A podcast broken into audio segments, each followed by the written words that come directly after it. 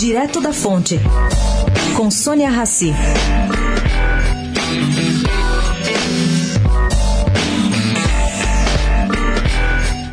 Gente, dia D marcado para 27 deste mês. O Fórum de Ilhéus será palco de uma audiência nada amistosa entre defensores do meio ambiente e integrantes do governo Rui Costa, que está determinado a repassar gradualmente um milhão e meio de hectares na região da Costa do Cacau para a Eurasian Resource Group, que aqui no Brasil se chama Bahia Mineração, é uma empresa do Cazaquistão.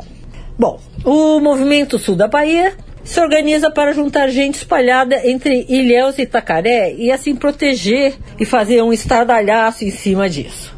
Esse exemplo é significativo desses novos tempos do governo Bolsonaro.